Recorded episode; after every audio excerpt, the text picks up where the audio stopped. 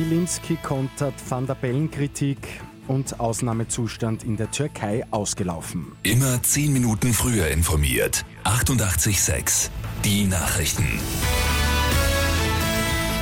EU-Kommissionspräsident Jean-Claude Juncker soll beim NATO-Gipfel betrunken gewesen sein und ist daher rücktrittsreif. Durch diese Aussagen ist FPÖ-Generalsekretär Harald Wilimski bei Bundespräsident Alexander van der Bellen in heftige Kritik geraten. In der Tageszeitung Österreich hat Wilimski zum Gegenschlag ausgeholt. Die Kritik lasse ihn ungerührt, der Bundespräsident sei ein frustrierter Grüner und agiere nicht überparteilich. In der Türkei ist der Ausnahmezustand beendet. Diesen hat Präsident Erdogan nach dem Putschversuch 2016 ausgerufen und insgesamt siebenmal verlängert. Während des Ausnahmezustands sind etwa Versammlungs- und Pressefreiheit eingeschränkt gewesen. Zu Mitternacht ist er ausgelaufen.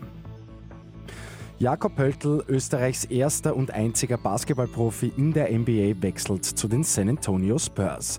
Für den Wiener ist es nach zwei Jahren bei den Toronto Raptors die zweite Station in der besten Basketballliga der Welt. Beim Lotto 6 aus 45 hat gestern ein Spielteilnehmer die sechs Richtigen getippt. Der Gewinner erhält eine Million Euro.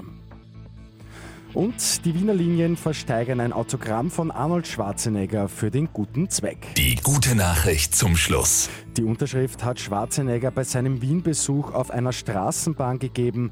Diese ist samt Beklebung jetzt auf einer Aluplatte gesichert und der Erlös der Auktion, der geht zur Gänze an das Sumpfschildkröten-Schutzprogramm im Nationalpark Donauauen.